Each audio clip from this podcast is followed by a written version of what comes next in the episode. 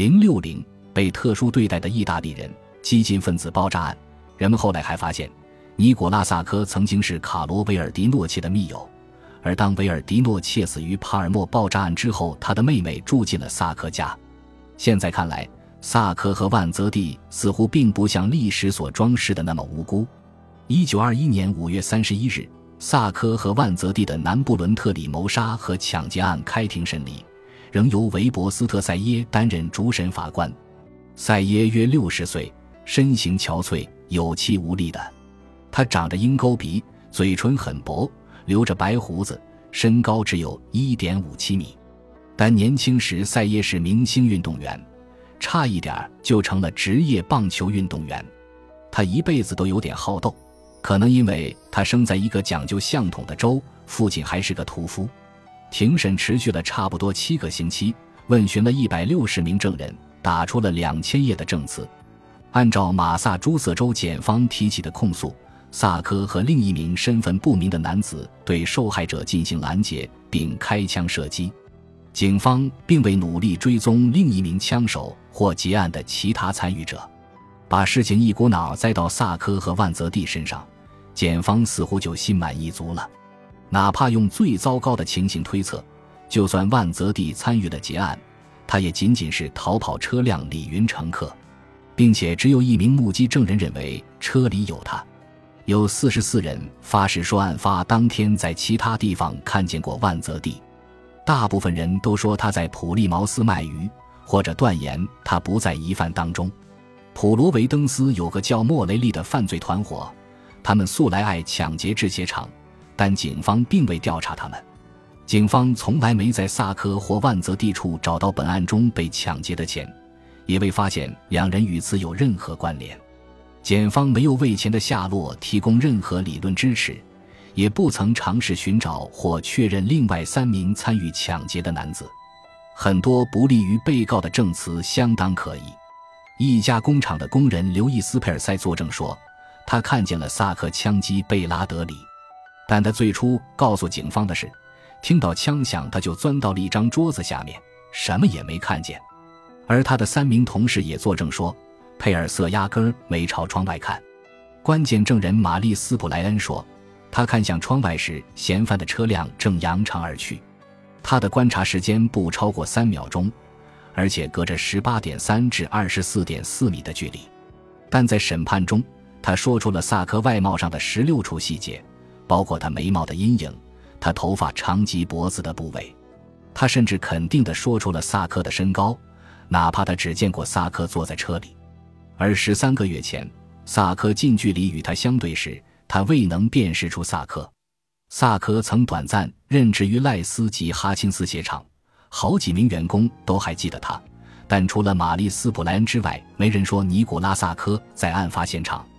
只有一名证人认为万泽蒂在案发时就在现场，是坐在逃跑车辆里的乘客。没有任何人证实他开了枪，或者直接参与了抢劫行动。在向陪审团做结案陈词时，法官韦伯斯特塞耶特别强调了法律界所谓的负罪感。萨科和万泽蒂在问讯时有躲躲闪闪的可疑行为，赛耶提出，无辜的人没必要编造答案，所以他们一定是有罪的。陪审团认同此看法。一九二一年七月十四日，经过五个小时的审议，陪审团宣布萨科和万泽蒂有罪，处决方式是电刑。不能说检方匆匆忙忙就处决了他们两人。毕竟上诉过程持续了六年，萨科和万泽蒂的辩护律师团队提交了七次复审动议，理由是塞耶存在偏见、审判不公，并向马萨诸塞州高等法院又提出了两次上诉，但是所有上诉均遭否决。在一九二五年，亚速尔居民塞莱斯蒂诺·马德罗斯因另一起罪行被关在死囚牢房时做了忏悔。我自认参与了南方布伦特里鞋厂一案，萨科和万泽蒂不是真凶，他写道。经审讯，马德罗斯含糊地证实了布伦特里抢劫案的一些关键细节，比如案发时间，但塞耶以口供不可信为由将其驳回。塞耶还公布了一份两万五千字的详细声明，解释为什么他驳回了所有再审动议。对此举愤怒不满的第一批迹象，并非来自美国，而是在法国。一九二一年十月二十日，一枚被伪装成礼物的炸弹送到了麦伦赫里克大使手里。由于惊人的好运，有个人竟然辨认出了包裹里装的东西，并采取了恰当的处置方式。赫里克的英国助手劳伦斯·布兰查德在第一次世界大战时曾研究过炸弹。意识到包裹里嗖嗖的响声出自米尔斯手榴弹，在手榴弹爆炸前，他飞快地把包裹扔进大使的浴室。炸弹炸毁了浴室，一块弹片还钻进了布兰查德的腿里，但他基本上没怎么受伤。如果是赫里克本人打开包裹，那么1927年在巴黎迎接林德伯格的就是另一位驻法大使了。几天后，在一场有关萨科万泽蒂案的集会上。另一枚可能是意外爆炸的炸弹炸死了二十人。接下来的两个星期，里斯本、里约热内卢、苏黎世和马赛的美国大使馆或领事馆轮番有炸弹爆炸事件发生。在美国，作家等文化界人士首先发起了抗议，其中有小说家厄普顿·辛克莱和约翰·多斯·帕索斯，短篇小说作家凯瑟琳·安波特，诗人埃德纳·圣文森特·米莱，评论家刘易斯·芒福德。记者海伍德·布鲁恩以及阿尔钢琴圆桌会议的若干参与者，包括多罗西·帕克和罗伯特·本奇利，他们中的大多数人都曾以游荡和闲逛罪遭到逮捕和指控。本奇利还发誓说，曾听到塞耶在马萨诸塞州伍斯特市的高尔夫俱乐部里夸口，要好好教训教训那些混蛋。这进一步激怒了自由派人士。国外传来了更多呼吁重审的请愿书。有一份请愿书征集了五十万人的签名，另一份也有超过十五万人签名。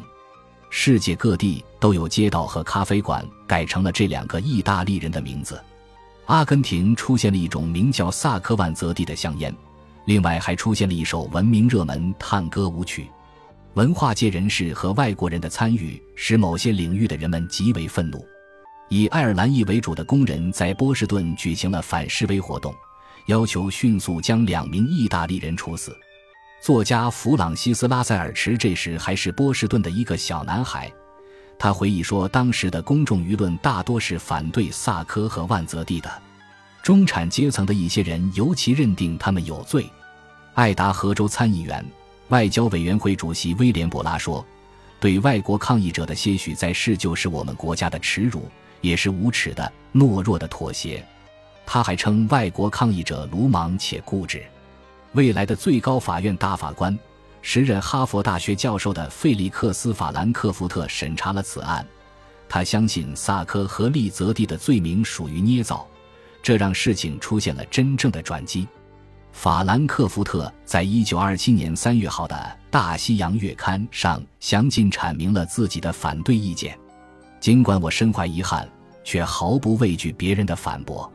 在当代社会，案件记录所揭示的情况和舆论所传达的内容存在差异，而我敢断言，塞耶法官的观点与此不符。他写道：“要准确形容他两万五千字的文章，我只能说，这里面充满了种种错误的引用、误导性陈述、蓄意打压、断章取义，论证错误比比皆是，有违司法精神的论断充斥全文。”法兰克福特系统性的且极具说服力地驳斥了萨科和万泽第一案的庭审结论，但波士顿的掌权人物却不大欢迎他的研究成果。许多哈佛校友要求开除他，同事和老朋友也冷落他。法兰克福特发现，每当自己走进房间或餐厅，总有人起身离席。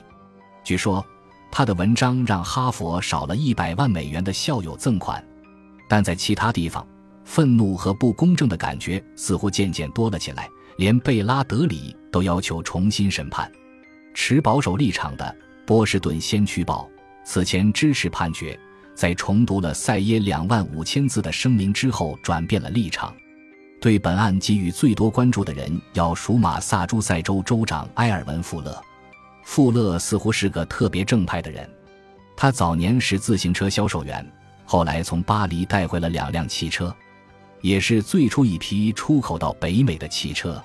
最终，在帕卡德成为全美最优秀汽车品牌时，富勒成了新英格兰地区唯一的帕卡德分销商。这样的合作关系让他成为了千万富翁。